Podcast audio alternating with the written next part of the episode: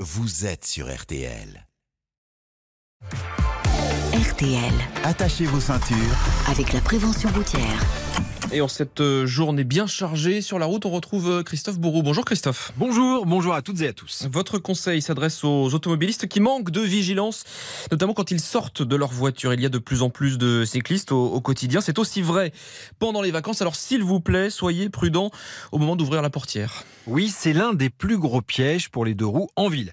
Vous roulez avec votre vélo ou votre scooter et soudain une portière de voiture s'ouvre devant vous. Trop tard pour l'éviter. Justement, pour éviter cet accident de portière, une technique toute simple peut être adoptée par les automobilistes et leurs passagers. Démonstration avec Anne Lavaux de l'association Prévention Routière.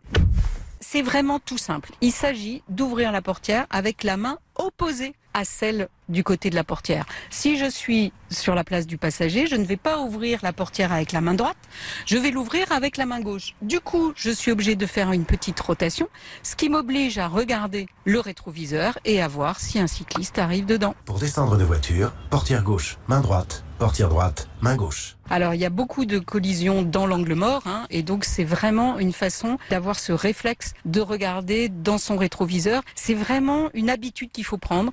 Au début, vous allez être obligé de vous forcer, puis vous verrez progressivement, ça va devenir une habitude. Voilà un geste simple à adopter dès maintenant. Enfin, pour ce qui est des cyclistes, pensez bien au casque. Il est obligatoire pour les enfants jusqu'à 12 ans et fortement recommandé pour les adultes.